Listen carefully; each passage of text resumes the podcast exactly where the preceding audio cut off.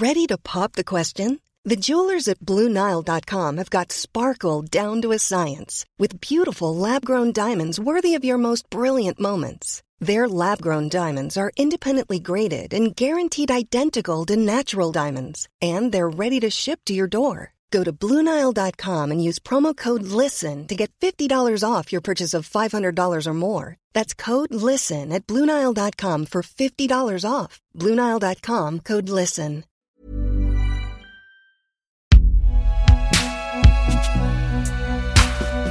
Concocté par Binge Audio.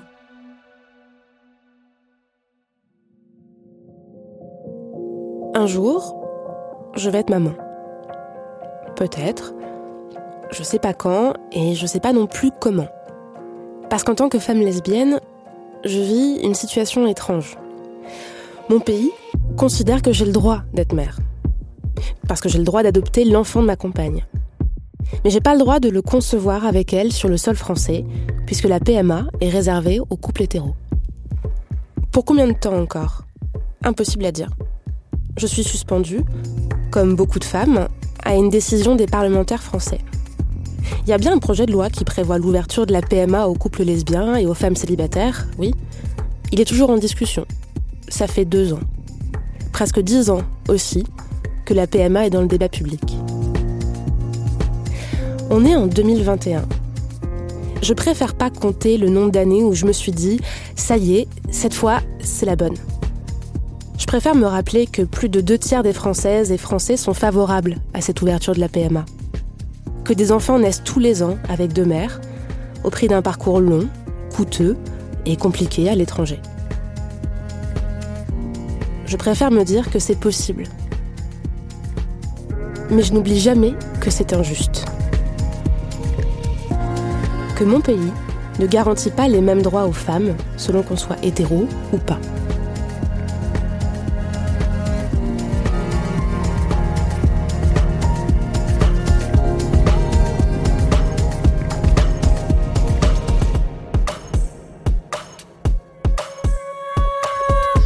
Au-delà du manque de courage politique, le traitement médiatique de la PMA donne l'impression qu'on parle de quelque chose de totalement neuf, d'une méthode scientifique nouvelle. Sauf qu'en fait, la PMA, ça existe depuis longtemps, et ça concerne beaucoup de couples hétéros. Et peut-être qu'on préfère maintenir l'illusion qu'il n'y a jamais de problème de fertilité chez les couples hétéros. C'est parce qu'on propose de dépasser l'aspect hétérocentré de la PMA qu'elle devient un problème. Et ça, ça se voit dans tous les arguments qui s'opposent à son ouverture. Mais pour bien comprendre ça, il nous faut deux temps, deux épisodes qu'on va passer en compagnie de la journaliste Maëlle Lecor. Elle a écrit La PMA pour les nuls. C'est un livre très synthétique et didactique qui fait le tour de la question. Dans le premier épisode, on va définir précisément ce que c'est la PMA aujourd'hui.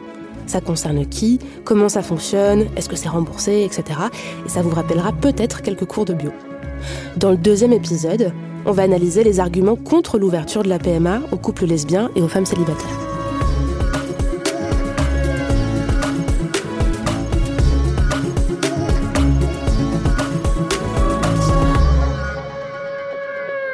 Mais pour commencer, de quoi on parle quand on dit PMA donc la PMA, c'est la procréation médicalement assistée. Dans la loi française, on a tendance à plutôt parler euh, d'assistance médicale à la procréation, donc l'AMP.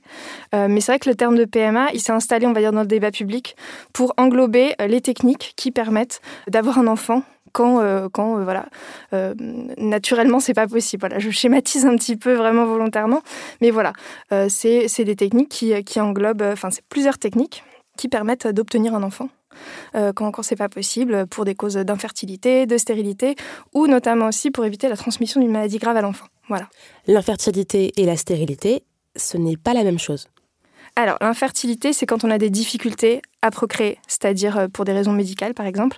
Euh, donc, c'est c'est quelque chose auquel on peut remédier, par exemple, quand c'est une infertilité liée à une pathologie. une stérilité, c'est un état définitif. Donc, on fait vraiment une distinction entre infertilité et la stérilité. Ou, voilà. Pour, schématiser, par exemple, dans un couple hétérosexuel, un homme infertile, par exemple, ce sera quand il a des spermes qui sont pas assez mobiles. une stérilité, c'est quand il n'y a pas du tout de production de, de spermatozoïdes, par exemple. Voilà. Cette différence, elle va avoir son importance plus tard, gardez-la en tête. Ces techniques d'aide à la procréation, elles sont pas nouvelles, elles existent en France depuis 82. C'est la première FIV. On, parle du premier, le bébé éprouvette, qui est une expression qu'on n'utilise plus du tout aujourd'hui. Vraiment, c'est hyper daté. Voilà, un des moments euh, phares sur la question de la PM en France, c'est 82. C'est le premier bébé éprouvette, c'est Amandine, qui est le premier bébé euh, issu d'une fécondation in vitro. C'est-à-dire que la fécondation in vitro, c'est quand la fécondation est faite en laboratoire. On euh, fait se rencontrer un spermatozoïde et un ovule, et on les fait se rencontrer, ce qui crée la fécondation, c'est-à-dire que voilà, il y a une fusion entre les deux, et ça crée une cellule c'est-à-dire que chaque, chaque gamète, les gamètes, c'est les cellules reproductrices, donc d'un côté les spermatozoïdes, de l'autre les ovocytes, et, euh, et, voilà, ça va créer euh, une nouvelle cellule.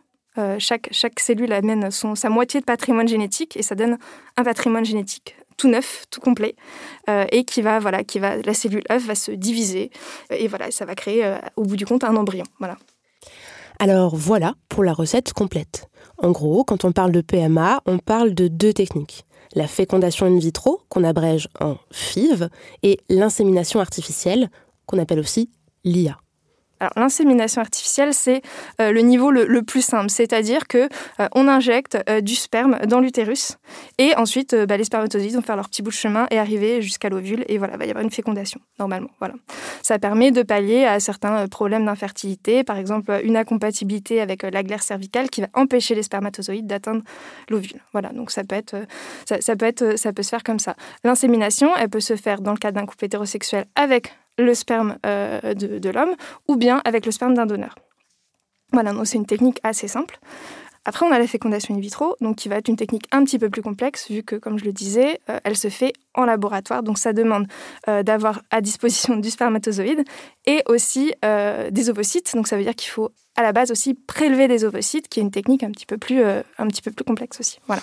Si on résume, il y a une technique qui se passe directement, on va dire, dans le corps de la future mère, mhm. on va dire ça comme ça, et une autre technique qui se passe avec euh, une vitro, donc du verre, du laboratoire, donc avec, on, sort tout le matos entre guillemets, on fait la, on fait la cuisine et ensuite on redépose. Et euh, ensuite. ensuite.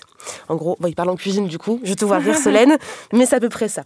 Et donc, du coup, quand tu parlais de 82 Amandine, en fait, c'est ça, c'est quand on sort tout, on fait la FIV, et ensuite, on réinsémine en fait et le bébé naît. Donc ça c'est en 82 en France. Exactement. Alors c'est pas la première au monde, la première au monde, la première FIV euh, c'était en 78, c'est juste avant euh, en Grande-Bretagne.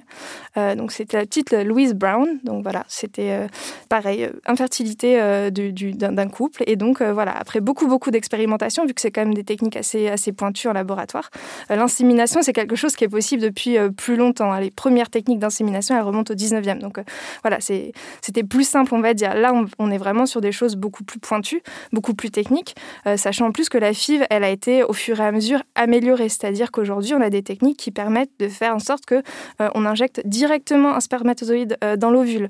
Donc voilà, il y a une manière de sélectionner aussi les spermatozoïdes pour voir quels sont les plus performants. Donc on est vraiment sur des choses qui ont évolué au fur et à mesure avec des techniques plus, plus pointues. En France, par an, il y a environ 150 000 tentatives de PMA, toutes techniques confondues. En 2016, par exemple, l'agence de biomédecine, donc qui est une instance qui permet, qui, voilà, qui gère toute cette question de la PMA, il y a eu plus de 147 000 tentatives en tout d'aide médicale à la procréation. Et parmi ces 147 000, 42% c'était des FIV. Voilà.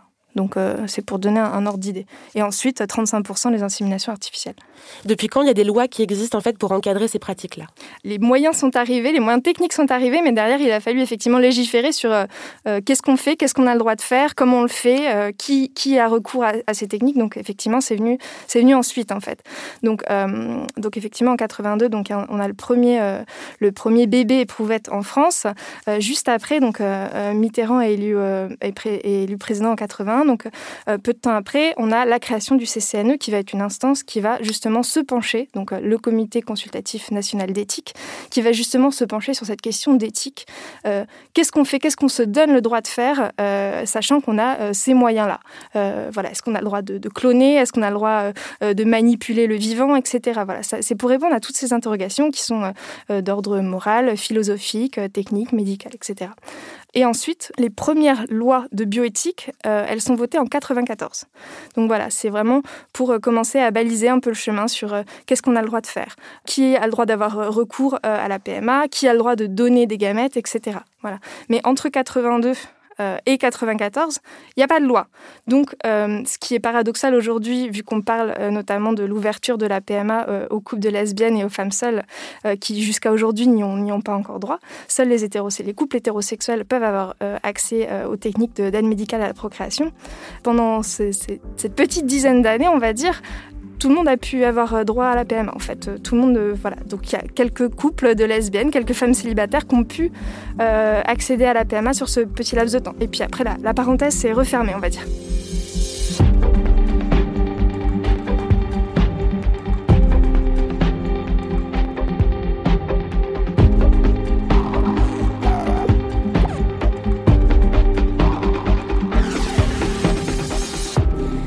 Alors en 94, c'est la première loi de bioéthique qui referme la parenthèse et elle pose un principe qui est toujours valable aujourd'hui. Pour bénéficier d'une PMA, déjà, il faut être en couple. Déjà, déjà. Euh, la, première chose en 94, on dit euh, un couple composé d'un homme et d'une femme. Voilà, donc ça c'est quelque chose de, c'est établi, c'est quelque chose qui depuis n'a pas bougé. Il y a des petites choses subtiles qui ont bougé, euh, c'est-à-dire que l'obligation d'être marié, par exemple, a été levée. voilà, ce genre de choses. Si on peut détailler ça, du coup, c'est marqué le fait que ce soit un couple composé d'un homme et d'une femme. Oui, tous les deux vivants et en âge de procréer. Voilà, c'est les choses qui sont écrites noir sur blanc dans la loi. Et donc la relation entre les deux, tu dis que ça a évolué, c'est-à-dire? Par exemple, en 2011, euh, la loi n'obligeait plus à fournir une attestation de deux ans de vie commune. Donc voilà, euh, c'était plus c'était plus une obligation de devoir attester d'avoir tant d'années euh, vécues ensemble en couple pour un homme et une femme. Oui, parce qu'à un moment, il fallait être marié, paxé ou en concubinage, ou en tout cas, il fallait apporter la preuve d'une vie commune. Pour l'âge et le fait d'être vivant, voilà l'explication du pourquoi. Il faut être en âge de procréer, bien sûr.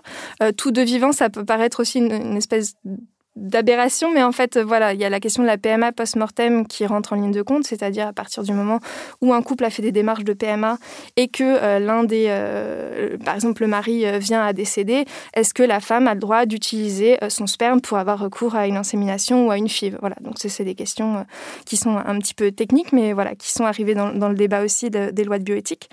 Et la limite d'âge, alors c'est aussi une limite liée au remboursement, c'est-à-dire que la PMA n'est plus remboursée euh, à compter des 40, du 43e anniversaire voilà, de, la femme. Voilà. Je, dois quand même avoir une raison d'avoir accès à une PMA. Ça peut pas être par... Enfin, ce que je veux dire par là, c'est que c'est pas n'importe quel couple qui arrive au guichet en disant bonjour, en fait, on voudrait avoir accès à une PMA. Il faut quand même avoir une raison médicale entre guillemets, d'y aller Alors oui, une raison médicale, c'est-à-dire que euh, soit on a un diagnostic d'infertilité ou de stérilité, c'est-à-dire que on a essayé d'avoir un enfant pendant un an, deux ans, trois ans, ça ne marche pas, donc on est orienté vers des spécialistes de l'infertilité qui nous font faire une batterie de tests euh, pour voir euh, où est le problème. On trouve le problème, soit on trouve un moyen de résoudre ce problème, soit on dit ok, vous pouvez vous tourner vers la PMA qui va vous permettre d'avoir un enfant. Voilà. Donc c'est et parfois dans ces cas-là, il n'y a pas de, on trouve pas. Voilà, on fait des tests, on trouve pas. Dans ces cas-là, on oriente aussi vers la PMA, de toute manière. Voilà. Sont donc orientés vers la PMA des couples composés d'un homme et d'une femme de moins de 43 ans, qui sont tous les deux vivants, qui veulent un enfant et qui sont infertiles ou stériles. Bon, et ça concerne combien de naissances? Les derniers chiffres de l'INED, euh, l'estimation c'était qu'un enfant sur 30 est né euh, d'une des techniques d'aide médicale à la procréation. Voilà. Et qu'aujourd'hui, enfin qu'à la fin de l'année 2019, donc ça va être un petit peu plus élevé maintenant, mais en tout cas, il y avait en France 400 000 enfants qui étaient euh, issus, issus d'une FIV. D'une FIV, donc spécifiquement? Spécifiquement. Et depuis, en fait, que la FIV existe en France? Donc en tout, il y a. Voilà, c'est le nombre de naissances totales de ces enfants, donc qui aujourd'hui euh, sont des adultes, par exemple. Donc il y a 400 000 Français en fait qui sont nés parce qu'il y a eu une FIV euh, qui a été euh, pratiquée avec leurs parents, en gros, si je résume. Et c'est un chiffre qui est en augmentation sur les dernières années. C'est-à-dire qu'il y a de plus en plus de il y a de plus en plus d'enfants qui naissent grâce à des techniques de procréation médicalement assistées.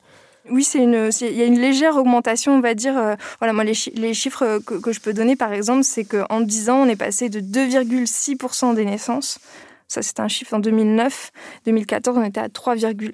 Donc voilà, c'est quelque chose qui est en, augmentation, effectivement. C'est lié à plusieurs choses, notamment aussi parce que le, l'âge euh, de la mère à naissance du premier enfant euh, est en augmentation. C'est-à-dire qu'aujourd'hui, on a des enfants euh, globalement plus tard.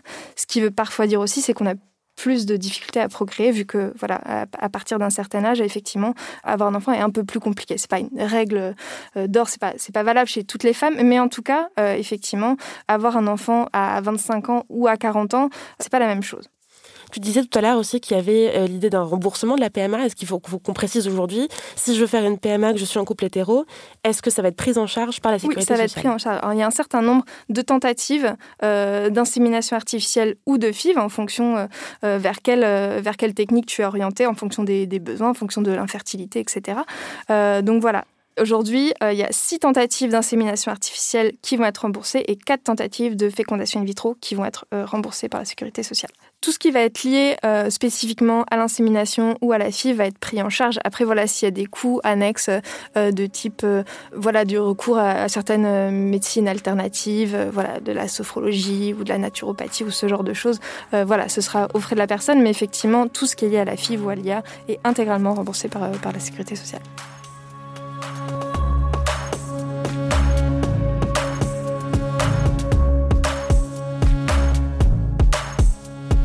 Voilà pour la technique de la PMA elle-même. Et quand on parle de PMA, on a tout de suite l'impression qu'on va parler de dons de gamètes, par exemple, alors qu'en fait, très peu de PMA se font avec dons. Alors le don, en fait, c'est euh, grosso modo 5% euh, des naissances liées euh, à des inséminations artificielles ou à des fécondations in vitro. Donc en fait, c'est très très minoritaire si on regarde sur l'ensemble, hein, bien sûr. Euh, mais voilà, c'est très minoritaire. Après, voilà, effectivement, euh, vu le, le, contexte de révision des lois de bioéthique, euh, c'est quelque chose qui est assez présent, vu que voilà, on, s'oriente peut-être vers une, vers une révision des, des, dispositions liées au don, liées à l'anonymat du don, notamment, vu que le don en France répond à trois grands principes, c'est-à-dire l'anonymat, la, la, gratuité et le volontariat, c'est-à-dire que c'est des donneurs volontaires qui sont complètement anonymes et qui ne sont pas rétribués ou rémunérés pour leurs dons. Donc aujourd'hui, quand on parle, quand on, mettons je veux faire un, je veux faire un don, mhm. euh, comment ça se passe? Alors, euh, alors c'est pas la même chose pour un don de spermatozoïdes ou un don d'ovocytes, c'est-à-dire qu'un don de spermatozoïdes. Donc, euh, euh, il y a déjà une première étape d'information, c'est-à-dire un entretien. À partir du moment où on veut faire un don, voilà, on, est reçu et on reçoit toutes les informations pour prendre une, une décision en toute connaissance de cause, de savoir ce que ça implique. Bah, voilà, notamment pour cette question d'anonymat du don. Voilà, je pense que la question de est-ce que si un enfant naît de mes gamètes, est-ce qu'il aura l'occasion, est-ce qu'il aura la possibilité de me recontacter de me rencontrer, d'en savoir plus sur moi, etc. Donc voilà, je pense que c'est des questions qui sont très légitimes. Donc aujourd'hui, à l'heure actuelle, ce n'est pas possible. Voilà, on donne ces gamètes et ce qu'il adviendra de ces gamètes, on n'en saura jamais rien. Euh, voilà, est-ce qu'un enfant naîtra? Est-ce que euh, plusieurs enfants naîtront? Voilà, ça, restera euh, complètement, complètement non su. Donc voilà, il y a une première euh, étape d'information. Ensuite, il y a une, toute une étape euh, de d'examens médicaux pour voir s'il est possible de faire un don, c'est-à-dire si on n'est pas porteur d'une maladie, euh, voilà, exact, si on n'est pas porteur d'une IST, notamment pour un don de sperme, etc. il, y a une, il y a la signature évidemment d'un formulaire de consentement. il y a la signature aussi d'un formulaire de consentement si jamais on est en couple avec quelqu'un. voilà, c'est important de, de, le noter. Que le ou la partenaire, en fait, doit donner son accord à ce que son conjoint, sa conjointe fasse un don.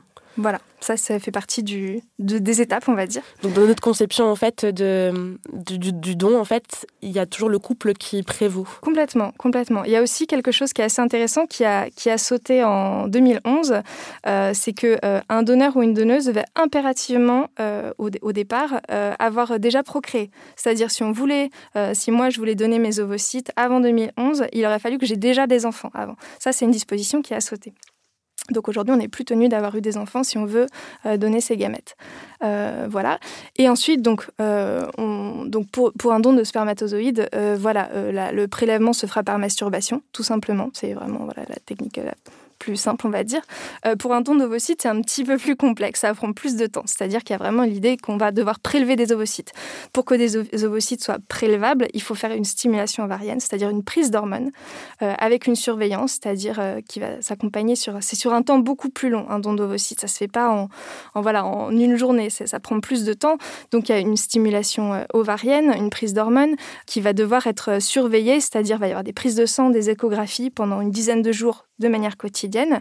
Et ensuite, l'ovulation est déclenchée, ce qui va permettre de prélever ce qu'on appelle les follicules, c'est-à-dire qu'on ne prélève pas des ovocytes, on prélève des follicules, c'est des petits sacs qui contiennent ces, ovocytes, et on en prélève plusieurs, d'où l'intérêt de la stimulation, c'est qu'on a fait en sorte qu'il y ait plusieurs follicules à prélever le but, c'est d'en prélever euh, un maximum, bien sûr sans mettre en danger euh, la personne, parce qu'une surovulation serait aussi un problème. Euh, et ensuite, voilà, il y a un prélèvement donc, qui, se fait, qui se fait à l'hôpital. C'est une journée d'hospitalisation. Et ensuite, voilà, c'est vraiment, ça prend plus de temps, c'est plus contraignant. Il s'agit quand même de prendre des hormones. Donc voilà, c'est on, on, met aussi son corps, son corps à, un petit peu à, l'épreuve pour un don d'ovocytes, ce qui va pas être la même chose pour un don de spermatozoïdes. Et une fois ces dons réalisés, les gamètes sont conservés dans des centres spécialisés, les SECOS, avec un C. Donc, c'est les centres d'études et de conservation des œufs et du sperme. Donc voilà, c'est là où euh, on, garde toutes ces, euh, toutes ces gamètes qui sont euh, collectées via, via les donneurs. Et anonymisées. Voilà, tout à fait. Et on y fait appel dans le cas d'une PMA où on a besoin d'un matériel génétique de gamètes parce que le couple qui, va, qui fait la PMA n'en a pas assez, ou en tout cas n'a pas moyen d'utiliser ses propres gamètes. Voilà, tout à fait, pour différentes raisons, à cause d'un risque de transmission d'une maladie, par exemple, parce que la personne ne produit pas euh, d'ovocytes ou de spermatozoïdes. Voilà, il y a plusieurs raisons qui font qu'on oriente euh, vers un don. Voilà, et faire appel au don, c'est rare. Tout à fait. Oui, tout à fait. C'est vraiment c'est 5%, donc c'est assez, euh, c'est assez peu sur l'ensemble euh, des, des, couples qui ont besoin d'avoir accès à la PMA. Euh, cependant, même si c'est assez peu, le paradoxe, c'est qu'aujourd'hui, on est quand même en situation de pénurie de gamètes en France, c'est-à-dire que l'offre n'est pas, n'est pas égale à la demande. Il y a plus de demandes que de gamètes disponibles. En fait, aujourd'hui, on n'a pas, assez, on pas assez de donneurs et de donneuses, donc ce qui crée aussi énormément d'attentes, énormément de délais d'attente. On est environ sur 18 mois quand un couple hétérosexuel a besoin d'un don de sperme, on monte facilement à 2 ans, à 3 ans, dans le cas d'un don enfin d'un besoin de don d'ovocytes. Donc c'est vraiment très long. Euh, et, ce qui pousse notamment certains couples hétérosexuels à aller à l'étranger, où il est plus facile euh, d'avoir accès euh, à des gamètes.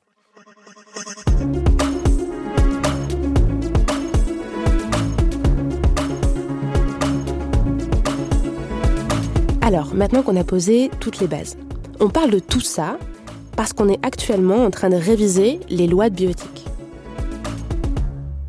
Alors, on est encore dans le processus législatif euh, d'une révision des lois de bioéthique, c'est-à-dire que euh, donc les lois de bioéthique euh, qui ont été votées pour la première fois en 94, elles sont revues régulièrement, vu que les progrès de, la médecine, les progrès, l'ensemble de progrès techniques fait que il faut faire aussi évoluer les lois en accord avec tout ça.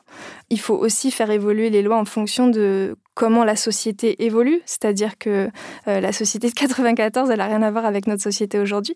Et donc régulièrement, on a, euh, on, a, on a changé, on a modifié des choses, on a annulé, on a ajouté des choses dans ces lois de bioéthique qui couvrent la PMA, mais pas que. Hein. Il y a beaucoup de choses dans les lois de bioéthique. Là, on se focalise vraiment sur la PMA, mais c'est aussi euh, la recherche sur embryons, la question de la fin de vie, c'est beaucoup, beaucoup de choses aujourd'hui, on va parler que de la PMA, mais, euh, mais, mais, voilà, c'est beaucoup de choses. Et la PMA, effectivement, elle a, cristallisé beaucoup de choses sur cette révision.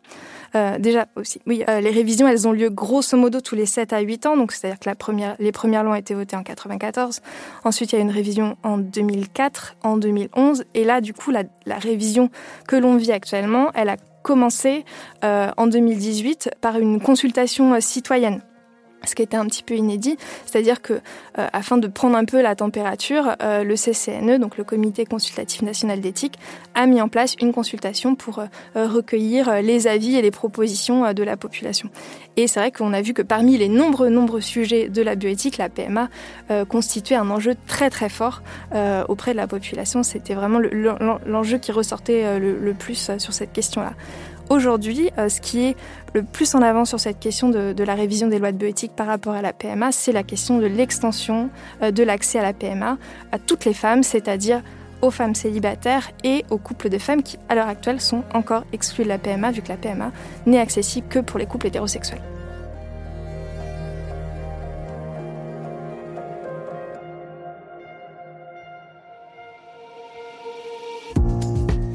Et la PMA, on en discute depuis environ 2012. Donc c'est un sujet politique récurrent, c'est un dossier qui, euh, qui se traîne, quoi.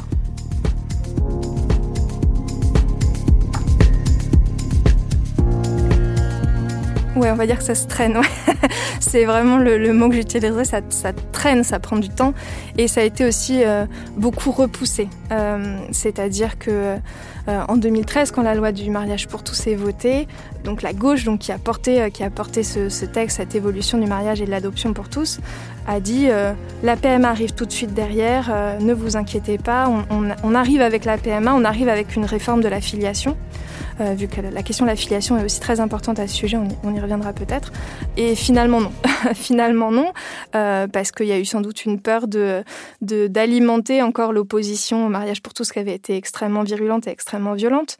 Euh, donc on a progressivement renoncé jusqu'à ce qu'en 2014, Manuel Valls, donc à l'époque Premier ministre, dit il y aura pas de PMA et il y aura pas de PMA. Voilà, pour, pour schématiser. Donc, en 2017, donc Emmanuel Macron est élu et c'est vrai qu'il euh, y a cette attente que la PMA soit enfin, soit enfin à l'ordre du jour.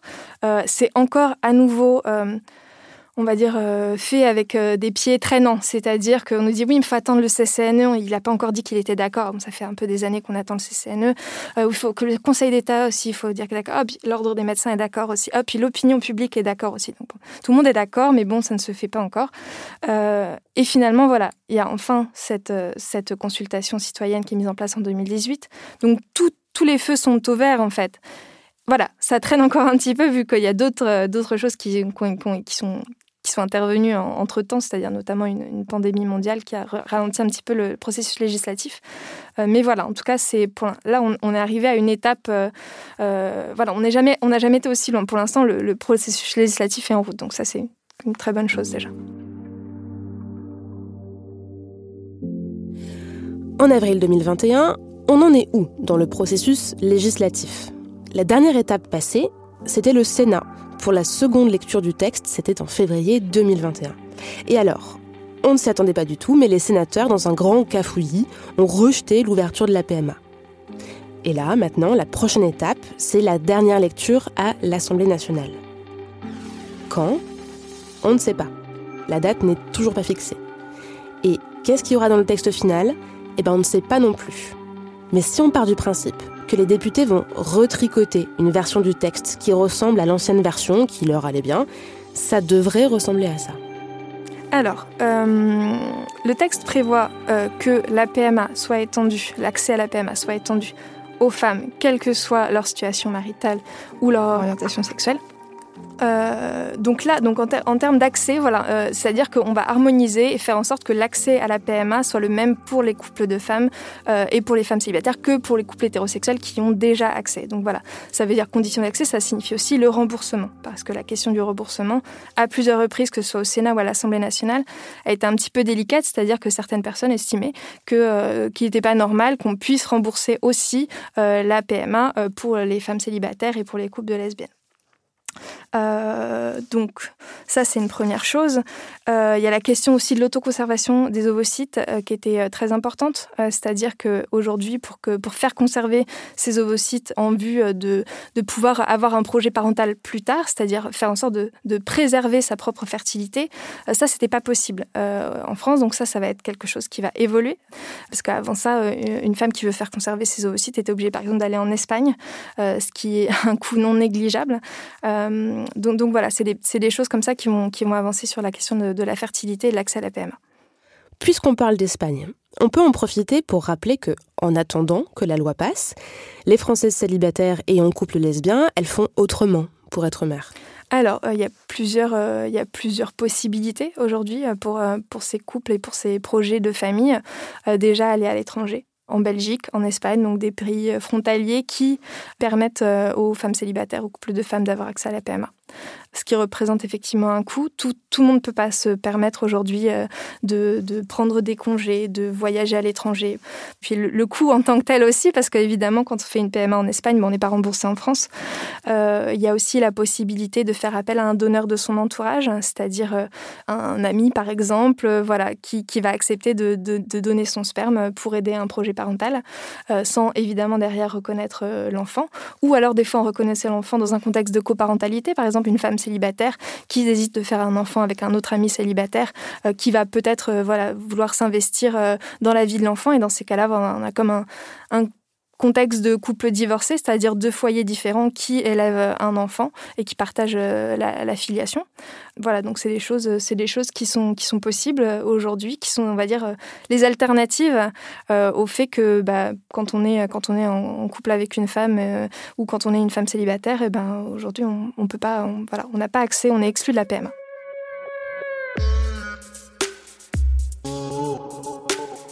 Quand on parle de coût, pour vous donner une idée, une insémination artificielle, c'est environ 1000 euros. Une fécondation in vitro, c'est plutôt autour de 5000. Voilà, c'est autour. Après, voilà, c'est fluctuant parce que ça dépend euh, combien, euh, combien de tentatives on fait.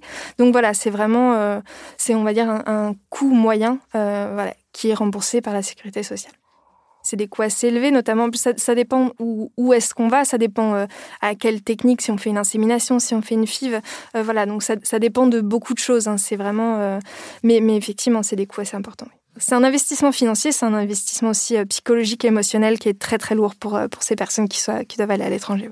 Et la PMA à l'étranger, ça concerne aujourd'hui plusieurs milliers de Françaises. Alors, le CCNE avait estimé que c'était 2000 à 3000 femmes, sachant aussi que Aujourd'hui, quand on parle de la PMA à l'étranger, enfin, on le disait tout à l'heure, hein, mais c'est aussi, il y a aussi des couples hétéros qui font face à des difficultés en France parce que les délais d'attente sont trop longs, euh, parce qu'ils ont besoin d'avoir accès à des techniques euh, plus perfectionnés, plus sophistiqués, qui et ils vont par exemple en Espagne où on a des techniques de PMA. Euh, voilà, l'Espagne est assez à la pointe sur ces techniques.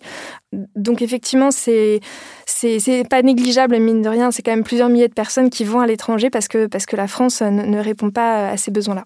Précision importante si un couple de lesbiennes va en Belgique par exemple euh, avoir un projet de PMA, il y a une mère qui du coup est automatiquement reconnue mère une fois en France. C'est la mère qui a porté l'enfant.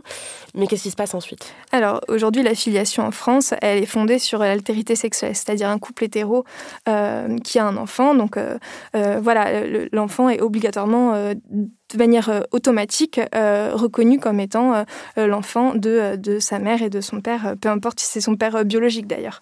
on n'imaginerait pas qu'un père doive faire des démarches d'adoption, par exemple, pour adopter son propre enfant. Pourtant, c'est ce qui arrive quand on est un couple de femmes, c'est-à-dire la mère biologique accouche, elle est reconnue comme le parent de l'enfant. La mère dite sociale, celle qui n'a pas accouché, mais qui n'en est pas moins le parent de cet enfant, va devoir faire des démarches d'adoption, c'est-à-dire que euh, ce couple va devoir se marier et euh, mettre en place un dossier d'adoption pour que l'enfant soit euh, légalement reconnu comme, comme l'enfant de, la mère sociale. C'est des démarches qui sont longues, qui sont coûteuses, et, c'est quelque chose qui n'a pas évolué depuis l'adoption du, du, mariage pour tous en 2013. Donc il y a aussi ce besoin, c'est-à-dire que l'accès à la PMA, l'ouverture de l'accès à la PMA pour euh, les, les couples de femmes va aussi devoir s'accompagner derrière d'une réforme de la filiation. Ça ne peut pas se faire sans. On ne peut pas euh, continuer à avoir euh, des délais de un an à deux ans pour qu'une mère sociale soit reconnue comme le, parent de son enfant. Et ce qui, plonge aussi ces familles-là dans des situations d'insécurité. Si jamais il arrive quelque chose à la mère biologique, le lien de filiation n'est pas établi entre l'autre mère et l'enfant. C'est-à-dire que l'enfant peut lui être retiré, en fait, vu qu'elle n'est personne en théorie pour cet enfant. Donc c'est quand même, euh, on est sur des on est, on est, sur des situations qui peuvent être littéralement euh, dramatiques en fait. Et c'est prévu dans le texte actuel en fait de révision de loi de biotique. Qu'est-ce qui est prévu pour ça exactement? Alors il y a tout à fait une question de, réforme, euh, d'avancée sur la filiation. Ça fait pas l'unanimité chez, chez les associations, notamment chez certaines associations non parentales. Mais effectivement, maintenant il va y avoir une forme ça va être une automatisation, mais disons qu'il va y avoir une, démarche qui va permettre d'anticiper la reconnaissance de la filiation en amont de la naissance de l'enfant. Donc on va vers une amélioration, effectivement, euh, mais ça reste, euh, il n'y a pas euh, d'automatisation, c'est-à-dire qu'une mère sociale ne va pas pouvoir se présenter au bureau d'état civil pour déclarer son enfant. Ça va pas être, on, va, encore être sur deux traitements. Alors, ce qui va se passer, c'est ce que là, ce que la loi prévoit, c'est une reconnaissance conjointe anticipée devant un notaire.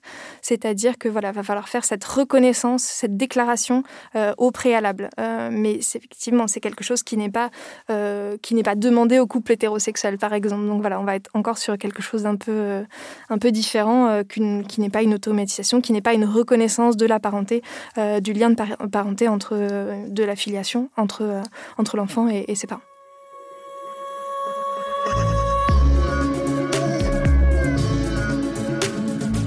Voilà, pour l'état des lieux. Pour mieux comprendre ce que signifie engager un parcours de PMA en France quand on est une femme hétéro et en couple, je vous recommande la BD de Marie Dubois, Un bébé si je peux. Et pour un parcours de femme célibataire, il y a la série d'Adila Benejaizou pour les pieds sur terre qui s'appelle PMA hors la loi. C'est excellent, foncez l'écouter. Et sur l'adoption par une mère de son propre enfant porté par sa compagne, il y a le documentaire L'autre mère de Mathilde Garbonpré pour Arte Radio.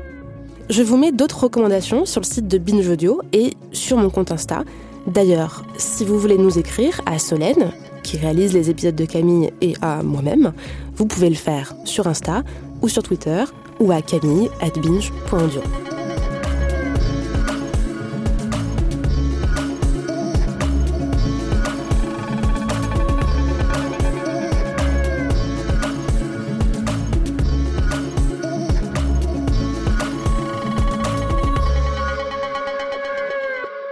Dans le prochain épisode, on répond aux principaux arguments qui s'opposent à l'ouverture de la PMA pour montrer en quoi le problème, c'est bien sortir d'un modèle hétéro.